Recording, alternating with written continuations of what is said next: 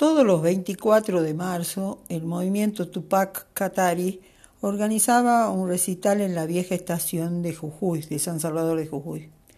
Era una manera de recordar desde la buena onda, eh, con, mucha energía ah, y, no en esta, esta cosa que, a la, que nos obligaban que era el bajón, el bajón, o sea, poniendo la mejor onda en la memoria. Los artistas eh, que venían a tocar pedían venir a Jujuy, ellos era lo que pedían porque tenían simpatía sobre todo con el perro Santillán, que era del movimiento Tupacatari. No se pagaba nada a nadie y cada uno se bancaba los pasajes, los gastos, a veces les conseguíamos un lugar donde dormir o algo para, o un lugar donde cenar o, comer, alguna cosa así, pero no más de eso. En el 2007, recientemente viuda, yo decido ir al recital. Todavía yo no pertenecía al movimiento Tupac Katari. Estaba entre el público, sola, cuando de golpe en el escenario aparece Horacio Fontova cantando. Y yo lo veo al Gonza, tan igual, con esa nariz, ese pelo largo y los dos negritos igualitos, y me largué a llorar sin poder parar Así que salí y recorrí toda la alvear hasta mi casa llorando. Al día siguiente, casualmente me encuentro con el perro Santillán y Fernanda, su esposa, en la calle. Y les cuento. Lo primero me retaron porque no me fui atrás del escenario, que ellos estaban ahí. Y que y entonces me dijeron que eh, el negro estaba en Humahuaca y que había ido a un show con otros artistas eh, que se hacía ahí en Humahuaca. Y me propusieron ir y ellos me lo iban a presentar para que yo lo vea y yo hable con él porque no tenía nada que ver con el Gonzo. Cuando llegamos a Humahuaca fuimos a verlos, el negro estaba en el hotel con su mujer, la Gaby, ahí la conocí, a los conocí a los dos. Y cuando el perro me lo presenta, le digo, vos disculpame, pero no te voy a mirar porque sos muy parecido al Gonza. Y le mostré una foto. Y él me dijo, sí, soy muy, parecido. Salimos de la casa, salimos del hotel para ir a la casa del Tantanacui. En la calle empezó a decir todas las huevadas de esas que se le ocurren a solo a él. Me hizo reír mucho y se disipó todo, porque él es más chiquito, el Gonza es grandote. Empecé a encontrar diferencias, de a poco apareció el negrito. Y entonces me dijo que él también se llama González, Horacio Héctor González Fontova. Y cuando le dije, ah, como decía mi suegra, vos sos González de la Gonzalera, él empezó a reírse, porque así decía su abuela. Estuvimos en el recital y, luego nos tomamos unos vinos en, en el mismo lugar. Para el brindis yo digo lo que digo siempre, salud, pesetas y fuerza en la bragueta. Eso aprendí de mi suegra. Y el negro me dice, no, no, no, usted no, usted tiene que decir salud, pesetas y leche en las tetas. La Gaby, que es un sol, esa noche y todas las veces que nos juntamos nos sacó una foto maravillosa. Así pasó el tiempo hasta que el próximo 24 de mayo, ya de marzo, ya eh, estuve con ellos y desde atrás del escenario. Nos hicimos amigos. Me, ahí conocí a, a, los que lo acompañaban, los músicos que lo acompañaban.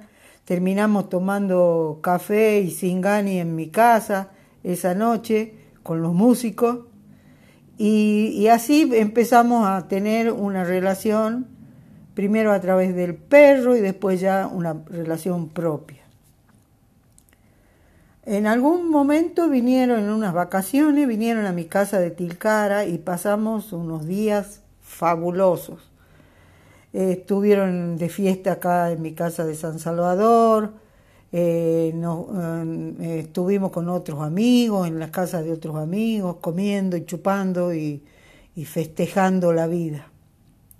A mí no me gusta ir a Buenos Aires, pero cuando voy tengo algunos rituales que los inicié con el Gonza.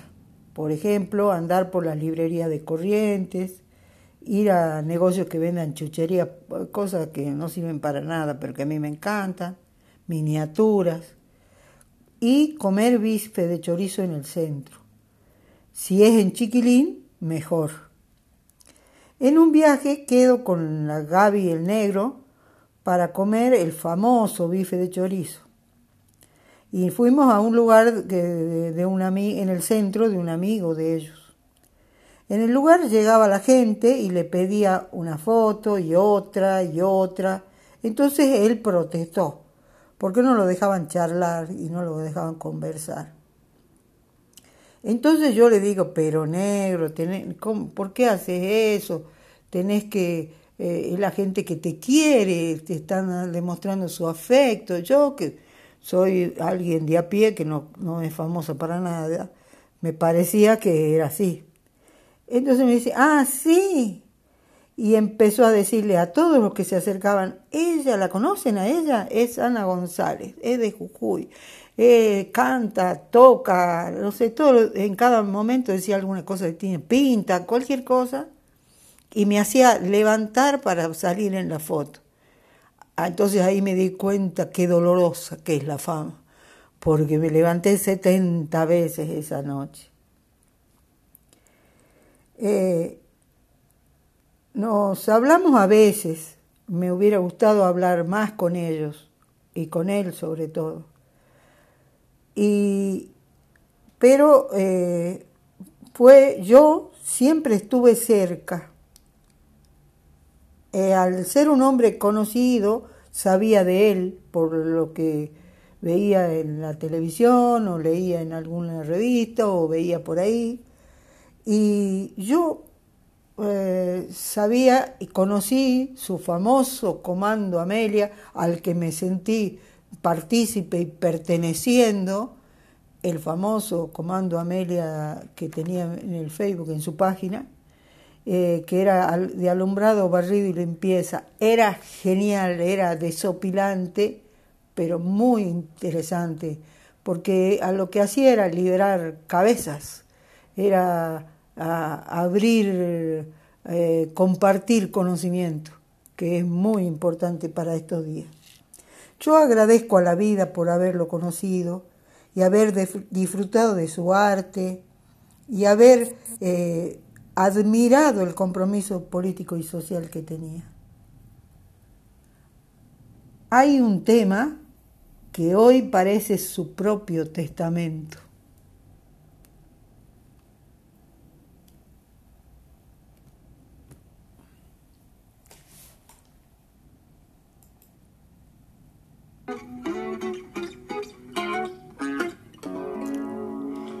El día que yo me muera, quiero donar mis riñones, mis ojos y mis pulmones, que se los den a cualquiera. Si hay un paciente que espera, yo vengo a ofrecerlo aquí y espero que se haga así, para que otro pueda salvarse si uno tiene que marcharse. Que otro respire por mí. Donaré mi corazón para algún pecho cansado que quiera ser restaurado y entrar de nuevo en acción. Prefiero la donación del corazoncito mío antes que sentirlo frío, roto, herido y maltrecho y que lata en otro pecho. Si ya no late en el mío.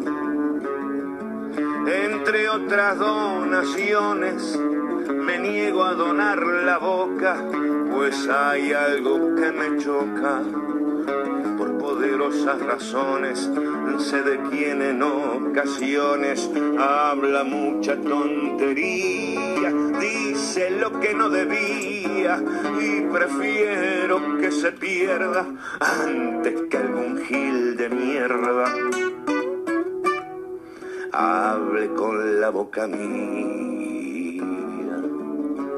Lo que sigue es inconveniente para menores de 13 años, religiosos ortodoxos, eh, etc. Porque voy a hablar de la pichi, la pichi, el órgano sexual masculino. La pichi la donaré, que se la den a un caído, que cargue con lo que ha sido el amor que yo brindé. Y qué lindo, mire usted, ganarle a la misma muerte, que la use un pibe con suerte. Eso sería gran cosa, yo descansando en la fosa. Y la mía pegando fuerte.